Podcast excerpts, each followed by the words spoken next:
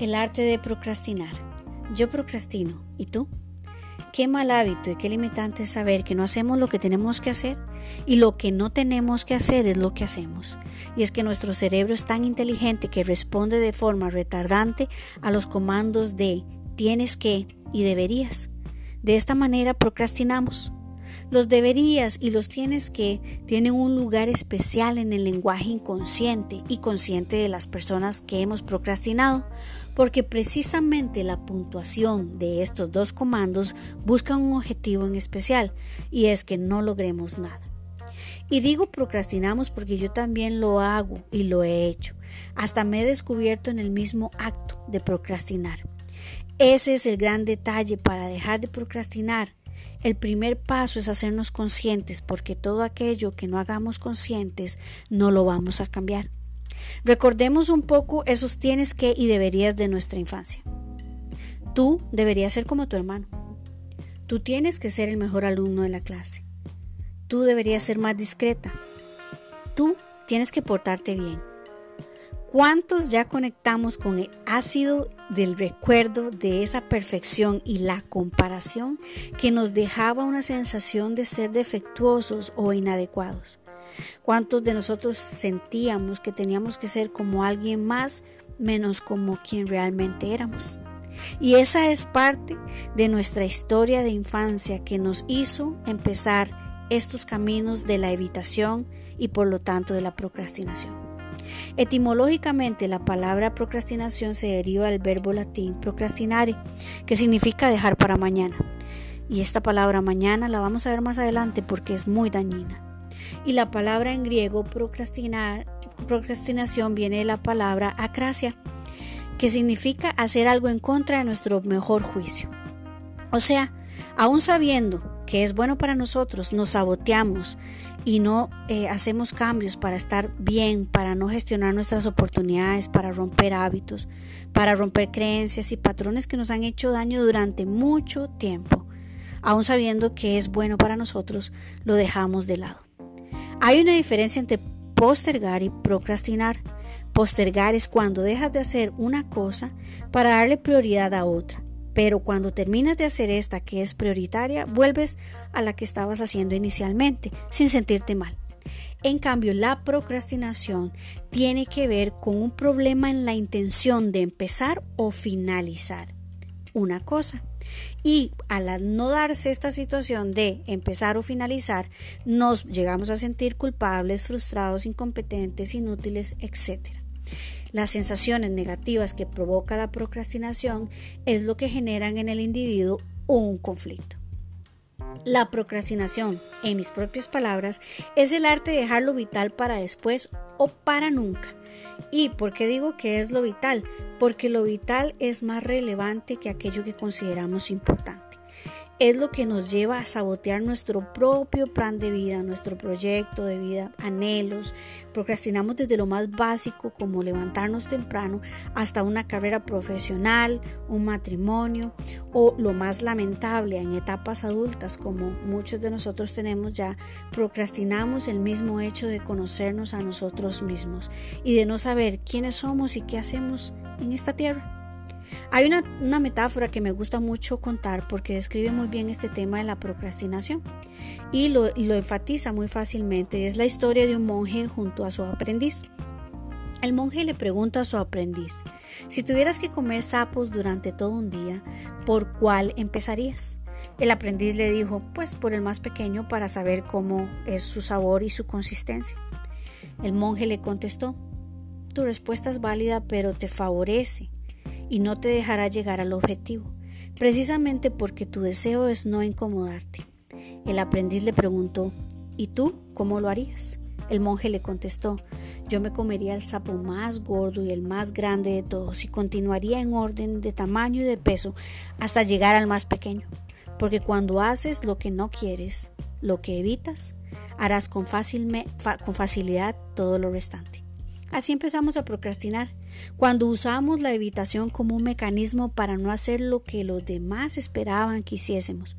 Por eso desde niño, niños, cuando nuestros padres nos dijeron, haz esto o haz aquello, Tratamos de revelar, revelarnos ante los mandatos e imposiciones, porque la evitación nos rescataba de crear ese falso self que iba en contra de nuestra voluntad y que buscaba la gratificación de los demás. Pero también hay una evitación de la ansiedad que nos hacía rendirnos ante el mandato y la expectativa de nuestros padres, que provocaba un distanciamiento de nuestra propia voluntad personal y la construcción del self real que queríamos. En otras palabras, la evitación nos permitió ser lo que los demás querían y no ser lo que nosotros mismos éramos, para evitar la angustia, la no aprobación o el rechazo. Y así aprendimos a procrastinarnos. Para muchos procrastinar no es solo una batalla con los demás, con el jefe, el equipo de trabajo, la pareja, sino es una batalla contra la voluntad propia para hacer las cosas, para lograr el bien personal. Y lo que pasa es que muchas de estas eh, situaciones las pasamos y las justificamos con un montón de situaciones que tienen que eh, eh, hacerse para evitar lograr esos objetivos personales. Si tu mente ha trabajado durante tanto tiempo en tu contra para lograr lo que no lo que para no lograr lo que tienes que hacer, imagínate si la usaras a tu favor para lograr lo que tienes que hacer. Y todo esto está dentro de tu cabeza. Todo lo puedes lograr si lo logras conquistar desde el pensamiento y la voluntad dentro de ti. Una vez que lo empiezas a realizar desde lo más simple, desde ese primer intento, desde esa primera acción, se va a volver cada vez más y más y más competente y alcanzable dentro de tus posibilidades. Pero todo inicia en tu mente. Dijo Sun Tzu en su libro El arte de la guerra, los que ganan todas las batallas no son, no son realmente los profesionales, son los que consiguen que se rindan imponentes los ejércitos ajenos, sin dudar, son los mejores maestros del arte de la guerra. Pasarías de ser un aprendiz come sapos a un maestro de la guerra interior de tu mente y voluntad para alcanzar las metas si tan solo emprendes la mejor de tus batallas para lograr conquistarte a ti mismo, porque si es una lucha contra la pereza, el aburrimiento, esta falsa zona de confort, las justificaciones, toda la negatividad que ronda nuestros días, nuestros momentos, y, si, logras ganar y empiezas a conocerte y saber cuáles son tus incongruencias que te hacen perder la motivación, puedes empezar a lograr cambios dentro de ti y dejar de sabotearte tu propio plan de vida, tu propio bienestar. Como menciona Juan Díaz Morales en el documento Procrastination, a Review of Skills and Correlates, a veces el procrastinador genera toda una serie de sesgos cognitivos generando excusas, infravaloraciones, remordimientos, así como acciones de autosabotaje con el fin de no realizar la conducta. Está dentro de ti el poder de lograrlo o no lograrlo mediante todas estas creencias y de, estas valoraciones negativas que haces de, la incapacidad, de, la pereza, del remordimiento, todo esto está dentro de ti. Y el autosabotaje es un elemento vital que está ligado a la procrastinación. Veamos este otro dato, pero usando palabras en inglés y me gusta mucho porque cuando lo aprendí de esta manera fue muy fácil para mí delimitar el deseo y el querer. Por ejemplo, no es lo mismo decir I want que decir I wish, porque el want habla acerca del querer que nace desde la voluntad y es muy fuerte, así que uno se motiva y pase lo que pase, uno va por ello, porque está ligado a la voluntad. Pero el wish nace del desear nace de la emoción y la emoción cambia de un momento a otro y está condicionado a los estímulos del momento. Y no sé si ustedes se ven en alguna situación donde dijeron, ay, yo deseo perder peso, yo deseo aprender a, conducir, yo deseo aprender a nadar y del deseo no pasó.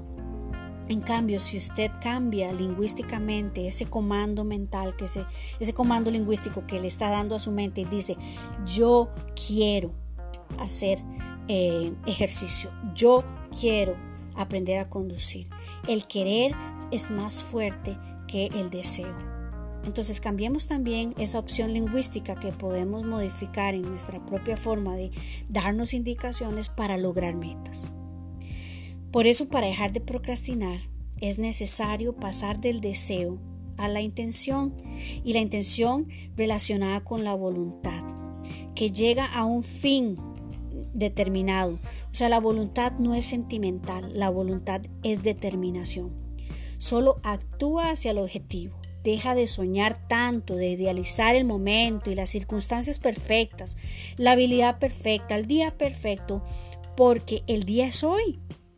Ya deja de decir que vas a perder peso, que deseas perder peso, sino que vas a perder peso. Dejas de, deja de decir que deseas emprender y no di, mejor di voy a emprender. Deja de decir quiero empezar un, eh, deseo empezar un capítulo de un libro y más bien empieza a escribir ese capítulo hoy mismo. Hoy es el día para dejar de procrastinar. Y por eso es que les mencionaba que la palabra mañana es una palabra muy dañina, porque esta palabra mañana, mañana será mañana de mañana y mañana será mañana de mañana. Por lo tanto, este mañana se hace eterno. Entonces, si usted llega y dice, voy a lavar mi carro mañana, mañana, cuando vas a lavar tu carro, vas a decir, no, mejor lavo mi carro mañana. Y mañana, cuando vas a decir, voy a lavar mi carro, vuelves a decir, mejor lo lavo mañana. Este mañana se vuelve de verdad como, como interminable, es, es, es, es, no lograr la meta, es sabotearse. Esa palabra debería desaparecer de nuestra mente porque lo que hace es llevarnos constantemente a la frustración, al error y obviamente a una procrastinación pura. Eh, y además el mañana no está escrito en un calendario. El mañana es incierto. Con el mañana no contamos. Con lo que contamos es con el aquí y el ahora, donde suceden las cosas y donde puedes empezar a dejar de postergar.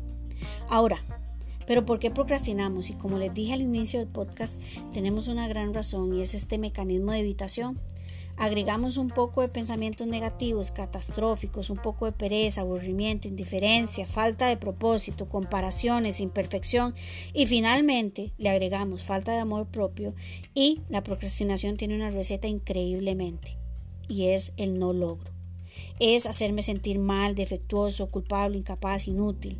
Y es ahí como vamos a seguir postergando y postergando y postergando porque nos vemos desde la lástima, desde la no realización, desde la frustración, desde la ansiedad, hasta llegar inclusive a la depresión donde no vemos ninguna luz para empezar a hacer cambios y terminamos tratándonos mal porque no, sabemos al día de hoy pues conducir, no sabemos nadar, no sabemos tomar decisiones, no hemos sido eficaces en nuestro trabajo, en nuestras relaciones afectivas.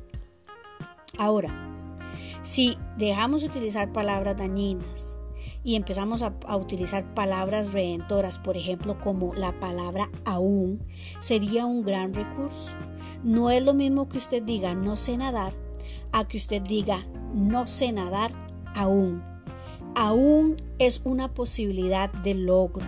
Significa que está condicionada a un momento en el tiempo y que eso puede cambiar en este mismo momento. Mientras usted está escuchando este podcast, usted puede decir, yo no sé nadar aún, pero voy a hacer algo este mes para que las cosas cambien. Y darse esa oportunidad de redimirse en sus actos y en sus oportunidades para empezar a lograr cosas. Finalmente, los dejo con los demente tips. El primer demente tips es aprende a comer el sapo grande primero. Si haces lo que no te gusta, tendrás mucho goce y mucha capacidad de disfrute para hacer lo que te resta el día, lo que realmente quieres hacer. Pero empieza por lo que no quieres. Una vez hecho lo que no quieres, es fácil lidiar con el día y con el ánimo y con la motivación. Poco a poco vas a ir adquiriendo una capacidad y una motivación personal, pero empieza por comer el sapo grande, da el primer paso, eso solo depende de ti. Eh, si procrastinar es, es no hacer eh, em, cosas, Si procrastinar es no hacer cosas, entonces lo contrario es empezar a hacer algo. Y vos podés empezar a hacer primero conciencia de que procrastinas y que debes hoy mismo desde un buen deber, ¿verdad? Personal, asumir tu vida y responsabilizarte por ti mismo. Número 3. Nuestro cerebro trabaja por recompensas inmediatas debido a los circuitos de placer que, que están estimulados inclusive de nuestra infancia que nos llevan a vivir el momento. Y por eso es que pensamos muchas veces en los resultados de lo que vamos a obtener y creemos que los resultados van a ser inmediatos, pero no, es un proceso. Poco a poco empiezas a hacerlo primero, empiezas a hacer paso a paso, no te sabotees por ir rápido, no te descalifiques porque no lo hiciste perfecto. Eh, trabaja con la recompensa inmediata y diaria de, tu cerebro, que tu mente esté clara para que puedas sentirte gratificado en los pequeños pasos y cambios que vas haciendo. Número 4. Conócete a ti mismo. Eh, ¿Dónde están tus pequeños, eh, tus pequeños sesguitos, tus pequeños situaciones que no te permiten usar tu mente a tu favor porque este, es muy importante trabajar con estas cosas que a veces desestimamos, con creencias, pensamientos negativos, eh, estas cositas que creemos que no nos pueden llevar a tomar decisiones de, de, una forma u otra. Conócete a ti mismo, dónde te haces la zancadilla para sabotearte, dónde te lastimas, cómo te tratas mal, qué palabras te dices y empieza a cambiar esa forma en la que te hablas a ti mismo y en la forma en la que te valoras a ti mismo. Conócete a ti mismo. Número 5. Empieza a hacer las cosas poco a poco y gratifícate por lo que has logrado. Recuerda, pasamos de micrometas a una macrometa y así vamos eh, generando logros personales. Número 6. El fracaso eh, el fracaso en una mente brillante no existe, existe solo la experiencia. Fracaso es, es otra palabra que hay que borrar de nuestro diccionario, por lo menos yo no la uso. Yo no fracaso, yo he aprendido eh, yo he, utilizado el fracaso simplemente como una forma de aprendizaje. Entonces, yo no fracaso, yo aprendo. Esa es mi frase que siempre digo, yo no fracaso, yo aprendo. Y si te sirve, la puedes usar. Número 7, usa tu mente a tu favor, no en tu contra. Todo está ahí adentro. Er, eres el amo y dueño de tu mente y no el, siervo y, y el esclavo de tu mente. Vos puedes gestionar tus propias opciones puedes llevarte a la voluntad y a moverte desde el querer para lograr objetivos específicos. Número 8. Encuéntrate de nuevo, date una oportunidad de ser congruente, no te hagas daño, no te lastimes, este, si sabes que hay algo todavía de tu falso self que busca gratificar y buscar la aprobación de los demás, hoy como adulto te puedes asumir y te puedes responsabilizar de crear un self real, así como sos, ser genuino, sin ocultar tu, potencial interno y creer en ti una y otra vez. Número 9, organízate, haz un plan, metas, este, busca formas para lograrlo, actívate, pasa de la intención a la acción, muévete, muévete, vamos. Y número 10, deja de lado aquellas programaciones limitantes del no puedo, no soy capaz, soy inútil, soy culpable. Deja de lado eso y mírate con amor y compasión para empezar a encontrar la esencia poderosa que llevas dentro. Eh, y está perfectamente ubicada dentro de ti. Estás diseñado para alcanzar todo lo que quieras y lo que te propongas en la vida. Prueba lo bien que se siente hacer las cosas, lo gratificante que será cuando pases ese umbral de la frustración y de la culpa y empieces a decir, hoy lo logré, hoy hice algo diferente, hoy alcancé esta pequeña micrometa que me va a llevar a una gran meta, voy a conocer mi poder personal, aumentaré mi, mi congruencia interna, conoceré más mi esencia, este Empieza desde eso simple, sin presionarte, sin tratarte mal. Logra pequeños pasos hacia metas grandes. No te olvides que vos podés y que te tenés que llenar de motivación personal, aun cuando nadie te motive, cuando nadie te anime. Vos podés encontrar dentro de ti todo el potencial que necesitas para pasar de la intención a la acción y moverte a lograr metas y a ver tu vida que se va realizando en cada cosa que has soñado, pero no solo que has soñado, sino que has tenido el potencial y la capacidad interna de realizar. Y eso solo está dentro de ti. Así termino este podcast llamado eh, El arte de procrastinar porque es un arte completo y nos volvemos unos maestros en él, pero podemos cambiar eso a nuestro favor. Mi nombre es Mónica Calderón y este es el podcast de Mentes Sanas. Como siempre les digo, si es bueno, por favor compártanlo y este, nos vemos en un próximo episodio. Chao.